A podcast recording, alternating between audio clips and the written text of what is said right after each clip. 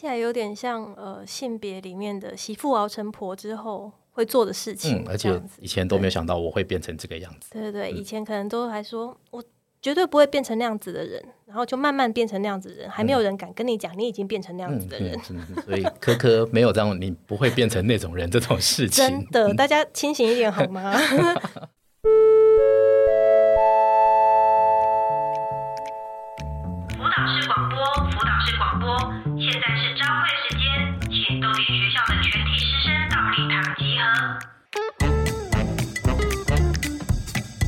学习没有据点，豆点学校上课喽。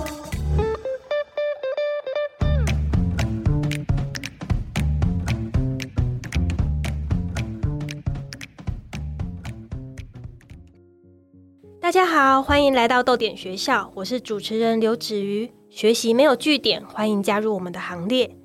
今天的节目，我们也准备了和生活息息相关的性别议题。如果你听了节目有任何想法，欢迎到豆点的社群媒体留言，加入我们的讨论哦。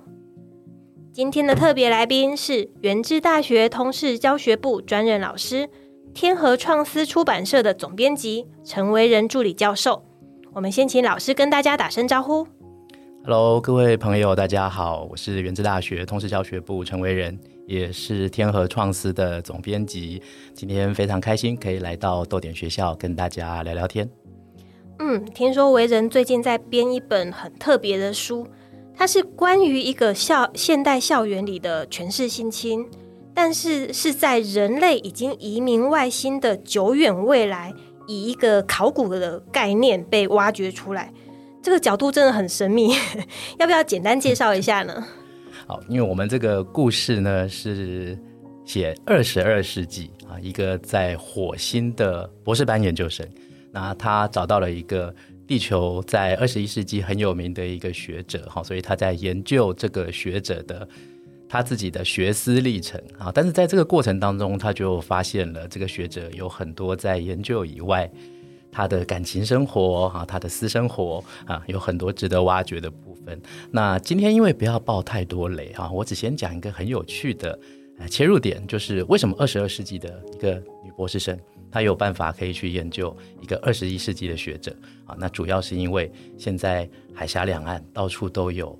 到处都是的监视器，所以他在做考古的时候，一方面啊、就是我们这本书叫做 Facebook 哈，那一方面是因为他在社群网站上可以看得到他们的通联记录，那另外一个就是因为到处都有摄影机，那这些摄影机呢，因为所有的资料都存在大数据库里面，所以它非常容易可以去调出在街道上的摄影机，在房间里的摄影机，在学校里的摄影机。所以其实我在看这本小说的时候，我自己有想到一件事啊，以前我们都讲人在做天在看，没有想到这件事情在当代是真的。大家真的小心一对，点、啊。若要人不知，除非己莫为。你以后是会被考古的，真的会被考古，所以我以前没有想过这个角度，哎，所以一看，但看到他用这个方法去写，他甚至可以把镜头拉远拉近哈。那再加上，因为科技可以补强嘛，让画面更清晰，就像我们在好莱坞吧？对，所以这些人做的事情都无所遁形啊。这就是这篇小说，虽然看起来它是一个讨论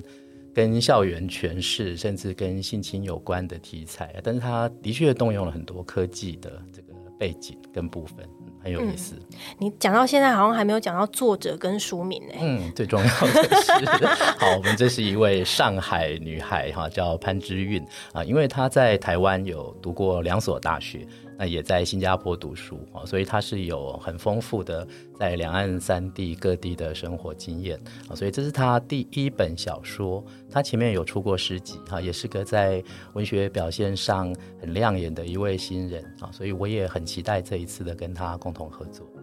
嗯，啊、我这边想要特别提出我看到的一个呃《Facebook》这本书的文案，我很喜欢这一段话啊。这段话是这样子的：他们满怀悲伤走来，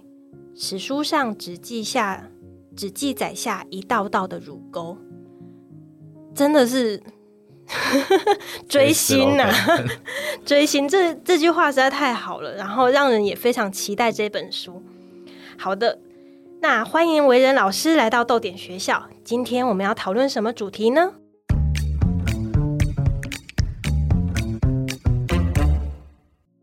请问大家，你读书的时候会不会觉得老师说的话都是对的呢？会不会相信老师永远是为你好，不会占你便宜？今天的主题就是听话才是乖小孩吗？老师都是为你好吗？相信大家都有这样的经验哦。我们在小时候会被灌输说哦，在学校要听老师的话啊，然后更小的时候会被恐吓说，你再吵我就叫警察来哦。这种借用社会权威形象来管教小孩的方式，在当下可能都可以收到很好效果，但是长大后我们也渐渐发现，啊，原来也是会有像香港抗争的时候很乐意成为爪牙的那种黑警啊，原来也是会有房思琪的初恋乐园里面那一种狼师啊。这个时候，就突然要我们懂得明辨是非，懂得拒绝，懂得保护自己喽。那这样子的落差其实是有点困难的。毕竟在这之前的成长过程里面，我们是非常缺乏这样子抗拒权威的概念，反而是用被用权威来压制的。这种不打算尊师重道的题目，我们居然请了一位老师来谈。我不知道说，嗯。我不知道说为人现在心里面是什么状况，这样，呃，现在有很多孩子其实已经不吃老师这一套，但是他们的那种不吃老师这一套，很多也是为了反抗而反抗。想要反抗的原因，其实归根究底还是因为老师是权威，反抗权威这件事情很酷，而不是一个思考过后的结果。为人老师自己在校园里面的观察是什么呢？呃，其实我发现学生在这几年其实转变还蛮大的哦。那一部分是因为我觉得校园真的它的架构的确就是老师跟学生。好，那其实，在家里就是爸爸妈妈跟小孩。那我觉得这一代的成长的小朋友，其实他一方面是理解啊，这方面老师跟学生之间他的关系好像有一点不对等，在家里跟爸爸妈妈之间好像也是有点不对等啊。但是我觉得这几年随着整个包括社群媒体，或者是网络逐渐开放，或是大家想法也开始改变。那大家其实对于威权或者权威这个概念，它在概念上啊，其实已经随着我们现代的时代，他们已经没有这么马上就像我们这一代这么容易接受。好，那这边我就自曝一下好了，因为我今年自己在 d 卡上有一点点小帆船呢。其怎么说？就是因为其实我自己，我想以前我自己的教学评鉴啊、评价都很稳定啊。那因为只要我觉得老师上课认真，那会吸引的应该就是他理解你的理念来的学生。嗯，哎，但是今年呢，我就碰到了一个全新的状况，就是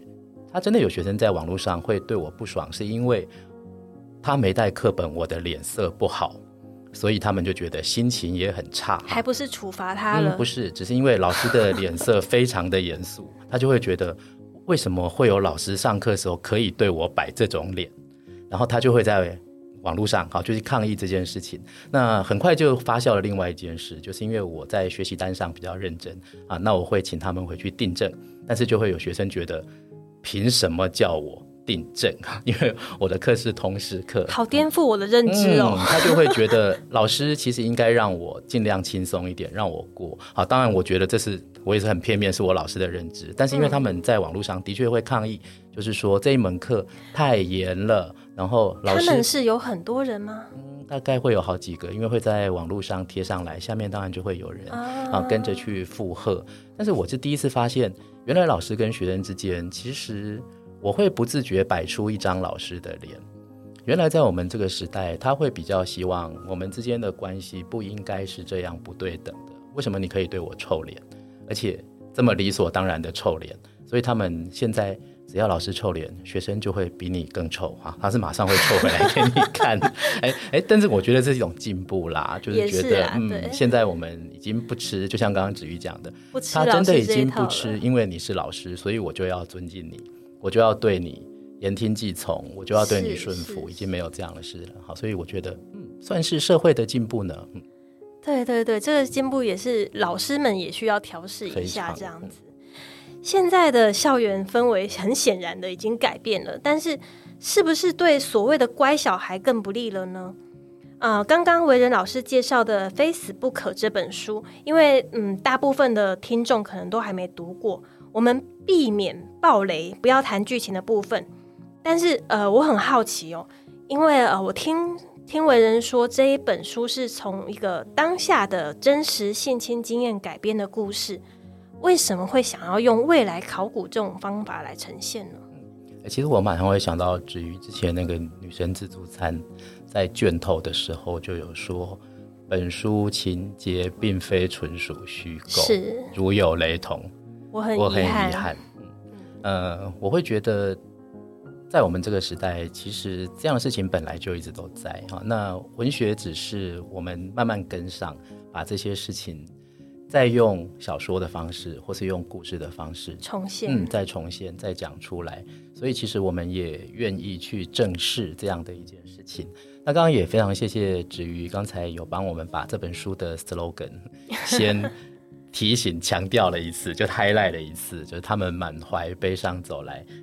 史书上只记载下一道道乳沟哈。呃，这个其实我们在学文学史的时候，大概都有一种感觉，就是文学史基本上是男性是史，或是男性文学史。不只是文学，嗯，其实政治史、历史都是哈。那我们自己因为是在中文系出身，所以其实回去看文学史的时候，女性扮演的角色基本上啊，要么就是红颜祸水，要么就是男性文人的陪衬啊。那你可能就像是秦淮河的支撑啊嗯或者是秦淮河的名妓啊，嗯嗯啊嗯，偶尔有几位像李清照的人出现，那也是因为这些男人承认自己赢不过他，所以他是一个比男性的表现更加亮眼的存在。是他并未必是真的用两女性或者是平等的角度去看是他。所以其实说真的，回去过回顾过去的历史，那大部分女性其实是没有办法让她们的形象完整，所以我们才会说这句 slogan 是乳沟，会是我们在回顾历史的时候发现，女性可能她扮演的可能也就是男性的一个被凝视品。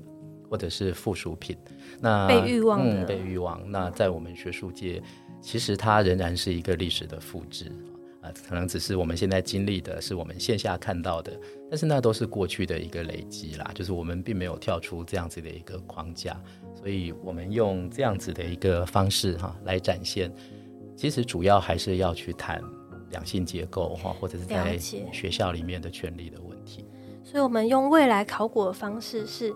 提醒大家说，我们在史观上仍然是可以让女性留下一点位置的。是，对，好，这个真的是要从我们现在开始努力，未来考古才考古得到啦。对，好，讨论到这边，我们先稍微休息一下，待会儿继续研究这个议题。广告之后马上回来。生而为人，不该胡乱抱歉。太宰治《人间失格》电子书已经发行，纸本书六月中全台上市哦。刚才讨论了小说当中的情境，但是接下来我们要进入现实场域了。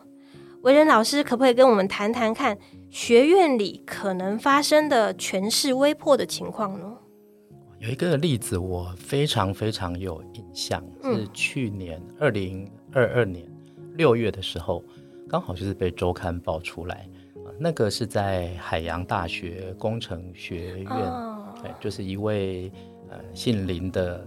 特聘教授，也就是说，其实他的学术地位其实已经很高了，哎，但是会被爆出来，是因为他有一个博士生，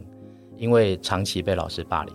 他实在受不了，哦所以才跟媒体爆料。那这位博士生跟老师本身都是男性，都是男性。那我们在看新闻的时候，有几点我们乍看是完全没有办法理解的，就像我们常常会去指责说，为什么会有些受害人在某些情境之下，他不会不反抗抗，反抗、不求救不逃跑、嗯不求救。哎但是在这个故事里面，就会发现他是一步一步陷进去的，因为他在大学的时候就是进这个老师的研究室，然后一直到硕士班，一直到博士班，是很长久的师很长。久，他们的关系其实已经维持了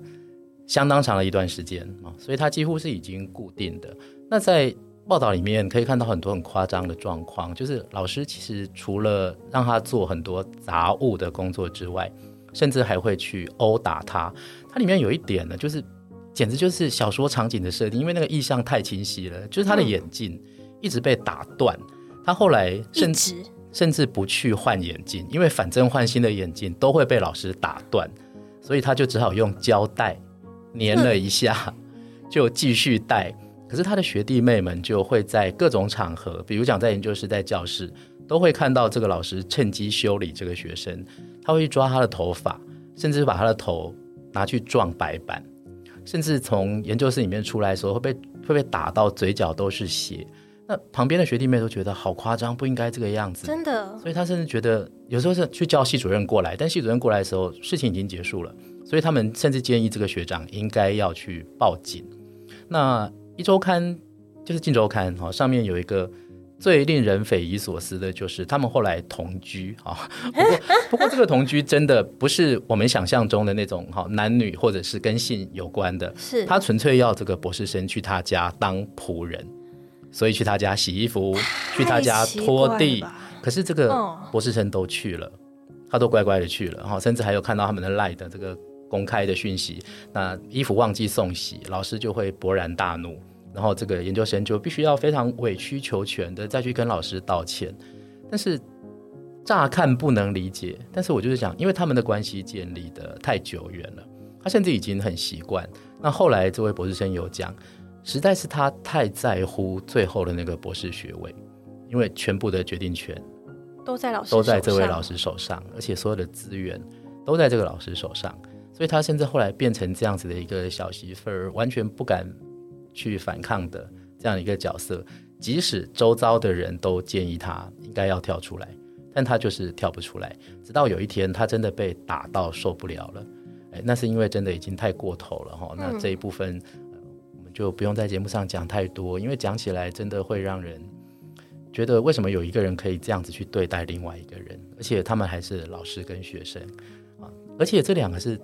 还不至于讲到我们刚刚讲的性侵的部分，他只是权力不对等。但是其实我觉得这样的一个男性研究生，他其实跟历史当中的女性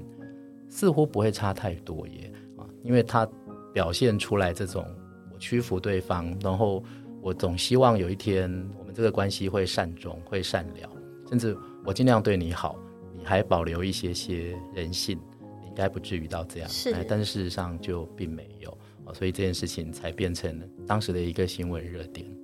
在严重的权势不对等的状况下，性别好像没有那么重要了。对，就是我要欲望你，还是我要霸凌你，其实男生都都是做得到的事情。对，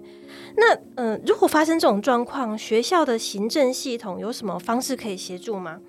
你有没有听说过？嗯，在台湾，如果大学生或研究生提出相关的申诉之后，反而陷入地狱，因为嗯，对，就是无法解决，但是更严重的这种状况。哎，其实我觉得这可以分两个角度来看，一个就是我们刚才讲的权势不对等，就是是职权霸凌或者权势霸凌。那另外一部分真的就是跟我们这本小说有关啊，就是可能跟性的霸凌啊、性的性侵或者性霸凌有关。那这部分，呃，我们当然现在先官方 官腔关掉一下。当然，教育部跟学校啊都有非常明确制定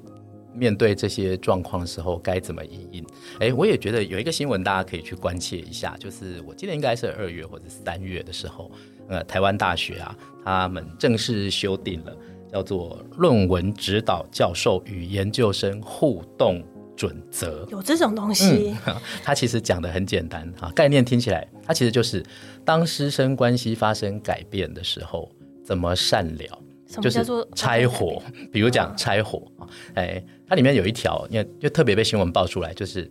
当指导教授消失两个月以上，老师学生有资格提出更换指导教授的需求。是哎，这是我第一次听到，我觉得好新鲜哦，因为我们自己的研究生明定了时间，两个月，对嗯，是两个月。我们自己的研究生消失是非常正常的事情，甚至会消失数年。哎，但是老师，不能消失。哎，消失多久算是合理呀、嗯我也觉得这个问题，我以前没有想过，哎，就是因为这样子的一个准则定定，开始让我重新思考这个问题。然后它里面提出了好多有趣的概念，比如说一开始两人关系很不错，但是后来我们真的发生了这个两人之间合不来的状况，那拆伙要怎么拆？那要拆的话很麻烦。呃，我以前出身台湾师范大学，好，我就直接把学校讲出来好了。因为师大以前啊，我们就很讲究师承这件事情所以当初我们找老师的时候，那个跟拜入师门是差不多的事情。嗯，大家就可以把它看成是江湖上的武侠小说。我正要这么说。那拜进去之后啊，如果你敢离开，那就是四个字：欺师灭族哇啊。塞，好可怕哦！天哪，所以当初哦我觉得哇，对，选老师难道是扭蛋吗？这个选下去之后，其实我们不知道会发生什么事情。对哎，但是我们无法退换的，嗯，不能换嗯，不能换，而且真的发听说过非常多，因为要换指导教授，那个已经不是换指导教授的问题，是你从此以后在学术圈就没有任何生存的空间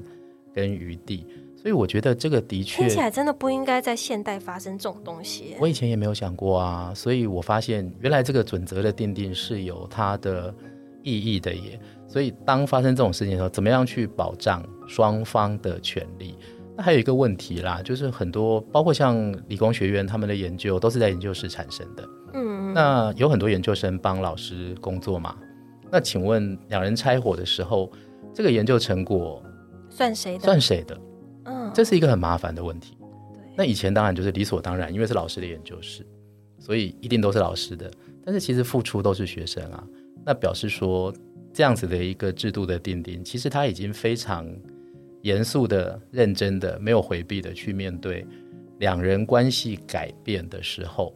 到底该怎么样去处理后续会产生的所有的可能。所以其实我觉得现在的法规啦，的确开始有一点进步了，嗯就开始往前跑了哈。我想台大有定定这样子的一个标准，其他学校应该就会参酌，就会去跟进。那当然，另外一个谈的就是性侵这一部分的问题。是嗯，这部分其实每个学校都非常非常的小心翼翼啊，因为这个是明文规定。哎，这个我们现在使用的这条法律叫做《性别平等教育法》。是啊，它里面规定是，只要有发生性霸凌、性侵、性骚扰的状况，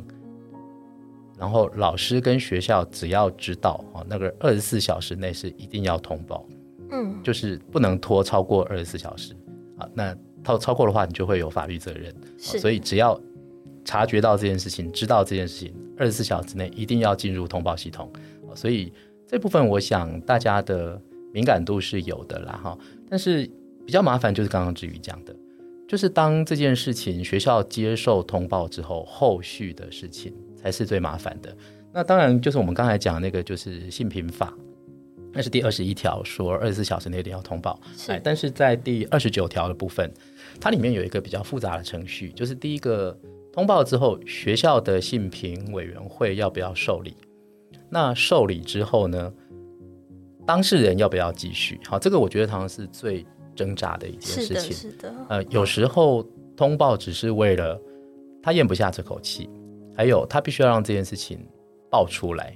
但是到底要不要进入法律程序，其实对当事人来说是一个他可能自己也不太很确定，难过，很尤其是他自己并还没有下定决心嗯，要做到什么地步。哦，那比如通报性评委员会是一件事，那要不要进入刑事责任，那就还是另外一件事哦，这还要分开处理。那我们最常看到在现场的案例就是，学校受理了之后，开始回来要就是申请人让他自己决定，他到底要不要进入调查程序。那这个一调查下去，那有规教育部也是有规定，最快两个月，最慢四个月内，调查结果一定要出来。所以等于说，在这两到四个月之间，那申请人跟所有的当事者，他必须要非常非常密切的去跟学校的性评委员会去重现他们之间到底发生什么事了情。解，那也是一个压力，压力其实非常非常的大。那我也不会演哈，包括我们自己学校的例子，还有我们之前看过其他学校的例子，都是在这一关，呃打退堂鼓，因为他却步了，太复杂，然后太辛苦。可以了嗯解，，还有嗯另外一件事就是，就是我刚刚讲的，网络文化是一个很可怕的东西。真的，对呀，然后当它一爆出来，你就会看到学校的了迪卡上，其实当然性平法规定是一定匿名，我们是不可能知道是谁。但是问身边的人会知道，嗯，所以其嗯实只要稍微说一下，可能是哪一栋建筑物啊，是啊，哪一个系系所啊，其实大家就马上传了。所以我会觉得，除了一方面他面对法规的繁琐、调查的疲累，另外一个就是在网络上乡民啊对。公审，还有大家自以为是的要去谈这件事情的是非对错的问题。哦，那个人我认识啊，他本来就是怎样怎样嗯就是怎样。如何如何如何。啊，我没有想到他居然是这样子人呢，什么什么什么那种东西都会出来、嗯而且这些并不是跟调查本身有关的事情，是是。但他就是会在网络上出现。嗯，而且他其实造成的压力比比性平会更老实说，我觉得比进入这种严肃的调查程序这件事情是在他的生活当中这是是，社会性他是二十四小时充斥，哎，他可能对这东西你会害怕到你连电脑都不敢打开来。完全懂。对，手机也不敢打开来，好，所以这一部分是法规到底完不完整的问题。是另外一个学校的资源体系可不可以让他有勇气走下去？那另外一个，真的就是我们刚刚聊到的，到底我们这个社会有没有办法温柔到我们去包容、去理解，还有去帮助这个人走过人生的这样的一个困难？至少不要落井下石这件事情。对，好，嗯，讨论到这边，我们先稍微休息一下，接着待会深入继续讨论这些议题哦。广告后马上回来。陶乐斯、袭人、稻草人、狮子，他们后来怎么了？小时候读过的《绿野仙踪》，原来只是第一集。带给小孩欢笑、为大人指点迷津的《绿野仙踪》故事集上市喽！全台湾第一套完整收录《绿野仙踪》十四集系列故事，各大中文电子书平台都有贩售，详情请洽豆店官网。好，欢迎回来豆点学校。刚才为人老师讨论了师生的情境，但是我想追问一个议题，就是，嗯，你觉得学术圈是男性说了算的世界吗？老师有没有留意到说，女性或者是性少数的教职员在学术系统内可能遭遇到的不公平对待，比如说升迁困难之类的，或者现在其实呃也蛮多话术可以包装这种歧视的，有没有这样子的情况啊？当然，一部分我还是要讲，现在的状况真的比我们以以前当年念书其实是好蛮多的啦。那包括像天哪，以前当年念书到底是多惨啊！救命！我都不太敢真的认真回忆起来。哎，的确是啊，因为讲真的，以前女性在网上念书的这样子的一个管道或者是机会，真的都比较少一点。所以在大学里面，确实是男性的，尤其是比较高阶的教授跟主管啊，的确是为主。哎，但是这几年当然在性别的教职员人数上啊，已经没有这么明显会有不平等的状况。但是刚刚子瑜讲到，我其实会对话术两字很有感觉，因为这些东西真的是可以包装的。没错。其实，表面上看起来我们而且正义凛然好很，多了，好说要假定看起来很平等，可是其实随时随地我们都还是会感觉到这样子的气氛啊。好，那我就举个例子，在我们在我自己这边听到的，好，那就会有老师说他不收男性研究生，那我们就会听起来说，哦，那这个是歧视男性吗？结果老师就往下讲，男老师说的男老女师说，男老师说嗯。他不收男性研究生，为什么呢？因为女生比较用功，男生比较调皮，所以他觉得女生是比较用功的。诶，可是这样讲起来，不是应该说女性研究生吗？老师就接了一句话：因为女性研究生培养到最后撩人呐、女生最重要的幸福就是嫁人。无论你培养的多么优秀的学生，他到最后还是要走进家庭，还是要变成妈妈，还是要照顾小孩。二零二零二二年、二三年发生的事情，最少是两千年之后这些事情，当然这些事情他不会在他不会在公开讲场合讲，嗯。他这个是有点半开玩笑嘛，好，就是可能跟大家说一说，是是是。但是我一听你们好像就觉得哦，这个话讲白了，其实不就是女性其实并不太适合走学术研究，对，所以他心里面其实还是这样子说的。虽然他会关切说，你看女生最重要的幸福，或者说最重要的，毕竟身为一个母亲，你最重要的重点，无论如何你都会摆在孩子身上。所以我花了这么多力气去培养你，还不如去培养这些男生们。嗯啊，我这男生们就可以这么无后顾之忧的，不用照顾家庭，不用照顾小孩。我眼皮在发抖，我 在努力不要翻白眼。但是这个的确就是我我们在生活里面会听到有人就是会这么说，他们即使不说出来，心里也是这么想、嗯也是这么想的。对啊，嗯，也就是女性啊、呃没有这么像男性有资格去从事高深学术研究。那现象方面会有这种状况吗？哎，其实我觉得到目前社会最少被教育到，我们不太会去公开讲这件事情啦。嗯，就是至少不公开不会公开讲，哎对。但是我觉得个人的他的倾向或者他对这件事情认不认同，还是会从言行中表一定会现出来的，一定会，甚至老师上课你就会感觉得出来。嗯为什么应该要是思想最先进的学术圈，反而很容易让这种老旧的价值体系给继续存在下去？然后它又很难撼动，好像没有办法有什么空隙。我有时候在想说，呃，这些思想这么坚固，可能也是某一种权威概念下发展出来的结果。毕竟在学术圈里面，掌握的人，呃，掌握权力的人，不是老师就是老师的老师。你很难去松动这些东西。维仁老师对这些东西有没有什么特殊的经验或看法？对啊，因为其实刚刚听子瑜讲，我自己的脑袋里面都都陷入了一个很可怕的无穷回圈就是案例一直冒出来这些事情讲来，就是刚刚这样的逻辑，学术界不是应该最开放，它应该最思想最自由。对进步观念啊什么的不过，当然这一阵子有很多教授的言论在各种媒体上，不管在每一个领域，大家可能都会发现，哦哎、不一定是性别，也可能是政治、嗯也可能是其他的 是哟。是哈，是为什么会跟一般人的想象会差异这么大？哎，那我们也要嗯，反省一下，可能是我们同温层太厚。我刚才本来也想这样子讲，哎，但是其实每个领域真的都是这样，哎，就是他其实在这边是专家，但是他会在另外其他领域做出非常荒谬的发言啊，但也不一定是政治啦，也不一定是性性别别，不一定是性别，所以其实我觉得这个背后一定有一个原因，就是照理来讲，大学应该是引领人类的世界跑在最前面的，是所以他应该最奔放，他应该最没有限制。但是倒过来，因为他大学跟学术界它本身是一个制度，如果我觉得大家都是野生的研究者，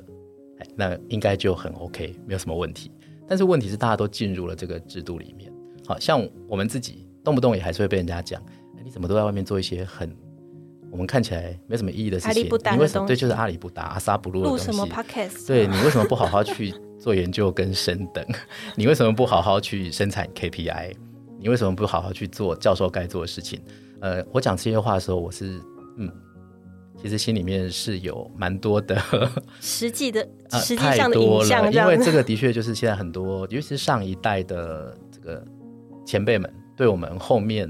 比较年轻的学者们最常看到的说法，就是你们现在杂物也太多了吧？嗯嗯为什么时代改变、啊？为什么不好？好做研究呢？啊这个有非常非常多老一辈老师看到我们都还是叨念了这句话，为什么不去做研究呢？你通常怎么回应呢？还是不回应呢？呃，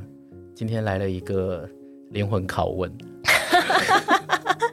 这样子就灵魂拷问可。是讲真的，我我以前本来还想去回嘴个几句，就是想我们到底有没有一个模式可以去回应这样的事情。不过这几年可能就像我们现在认识了这么多有趣的朋友一样，我会觉得我用我们现在做的事情去回应这件事。就是比如讲嗯，那以前的老师可能他完全不会去思考他跟社会要有什么连接，那所以教育部这几年才会推出所谓的 USR，就是大学社会责任创新计划，还要求各个学校把这件事情当成 KPI 来做。嗯，他等于是拿着鞭子去鞭打大学说，你们须做。不要再活在象牙塔里面了，然后你得看看现在社会的需求是什么。大学老师要做的事情是回应社会的需求，而不是跑在最前面。是是。是那现在终于因为教育部计划出来了，才让这些老一辈老师才发现哦，原来除了做研究之外，有些东西啊，抱歉很遗憾，它还是算在 KPI 里面。所以他们有被嗯鞭打出来吗？啊，那最少他们已经理解说，一个学校要争取经费，用这样的方式是对学校是有帮助的。啊啊但是也是因为这样才稍稍去做了一松点改变。所以嗯像我们因为跟着这些有趣的人们，我可能以前也不会想过说我会开一间出版社，或是我会开一间书店。嗯或是在外面做这么多有趣的事，甚至我会认为像包括像阅读产业这些概念，那是在过去我们的学习经验里面没有这样子的课程嘛。那现在要投入产业，我们可能要跑到第一线，那就是去解决第一线的问题。那终于我觉得有实力给大家看，那可能学校也才会慢慢被说服啊。所以我觉得这个时代事实上是有一点点变得更好一点点啊，但是我还是要回应一下，学术界的权力结构实际上是有问题的啦。就像子瑜讲的，老师掌握了很多的权利，他要去审后面的学生，比如讲你能不能毕业，你能不能升等，那交出去国科会的计划哈，那学阀这件事情哦，其实完全没有办法否认啊，因为他在学术界的军，他在学校就是在在整个台湾就是非常非常的明显。你是谁那一派的，你跟着谁啊？那只要跟对了人，啊，因为他那个研究经费哈，那个就会源源不断。但你只要跟错了，或者你是孤狼一只，那你可能就会非常非常的辛苦。所以我觉得这种互相审查跟所谓升等标准，或者是通不通过期刊的这些标准，它没有办法打破这个疆界，让外面的这个流动，或者说让外面的养分进来。好，它的确是一个比较封闭。好，那我们用了一个好吧对岸词好了，就是很内卷。嗯非常的内卷等于说在这里面的人，他们就得彼此竞争，而且上面人会蛮开心的看着在这里头的人，因为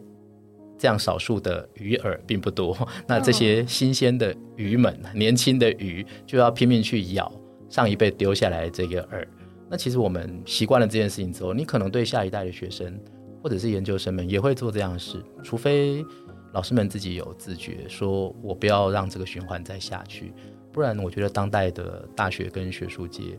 那这样的体制它并没有改变过啊。听起来有点像呃性别里面的媳妇熬成婆之后会做的事情嗯，，而且以前都没有想到我会变成这个样子。对对对，以前可能都还说我绝对不会变成那样子的人，然后就慢慢变成那样子的人，还没有人敢跟你讲你已经变成那样嗯子的人。所以科科没有这样，你不会变成那种人这种事情。真的，大家清醒一点好吗？不断的自省一下，就是不要等人家来讲你这样。好，谢谢陈维仁老师的分享。如果你听到目前的节目有任何想法，欢迎到豆点的社群媒体本集内容的下方留言，加入我们的讨论哦。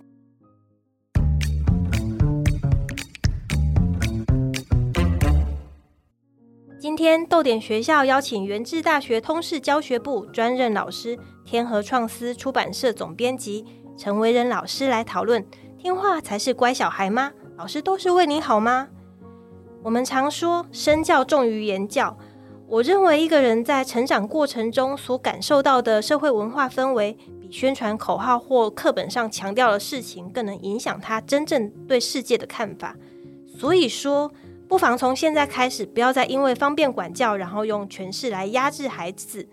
试着主动讨论例外的情况。另外呢，我们也要理解到，在学术圈里面，我们看起来很进步的地方，它其实有自己的困境，有自己需要打破的一个循环。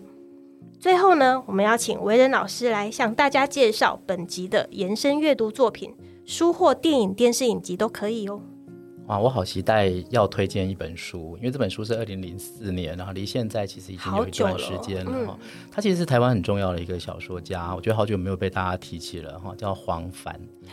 啊，嗯，就是最一开始是赖索哈这一篇作品，是后来是是测量水沟的宽度，等于算是台湾后现代这个数一数二重要真没。想到你会推这本非常书哎、重要。他有一本叫《大学之贼》，在嗯二零零四年。其实现在回顾这一本书，《大学之贼》这本书，它有很多预言式的剧情，已经在二零零四年就已经出现了。比如他当时里面设定的说，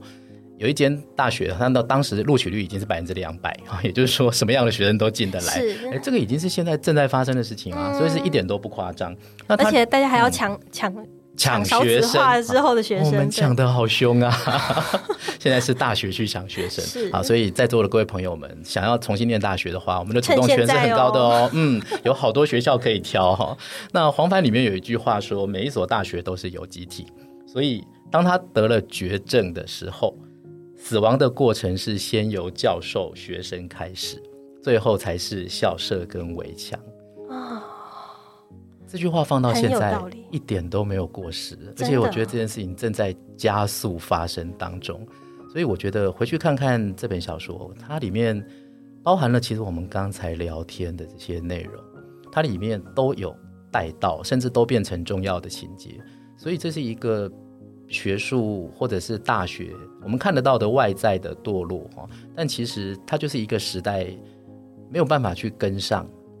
大学现场，或是学术现场，或是教育现场啊，它必然就要发生这种崩坏的现象。所以其实二零零四年到现在，很多事情并不见得有变得比较好。所以其实黄凡虽然这本小说他也是有点嬉笑怒骂、嘻嘻哈哈，哎，但是我觉得现在看起来那种沉重感，并不见得我们这十年有努力改变，它就这么容易就搞定了哈。所以我觉得改革真的是一条好长的路。嗯，我想到你刚刚其实速度说到说啊，现在我们已经比之前好很多了，但是其实终归到最后还是很多事情它还是一直在重复发生。所以说，我们不要觉得说时代在进步，我们也会进步，我们进步了还是会往后退的。我们要一直在抵抗那个往后退的那个步伐，因为它是比较容易的。进步其实是需要付出一直一直的自省。是的，今天我们的讨论真的是超级精彩，谢谢为人老师，感谢你的收听，也感谢为人老师的分享。欢迎上豆点文创结社的粉砖 IG 留言，告诉我们你对于今天节目的想法。我是刘子瑜，学习没有据点，豆点学校下课喽，拜拜。好，拜拜，大家下回见。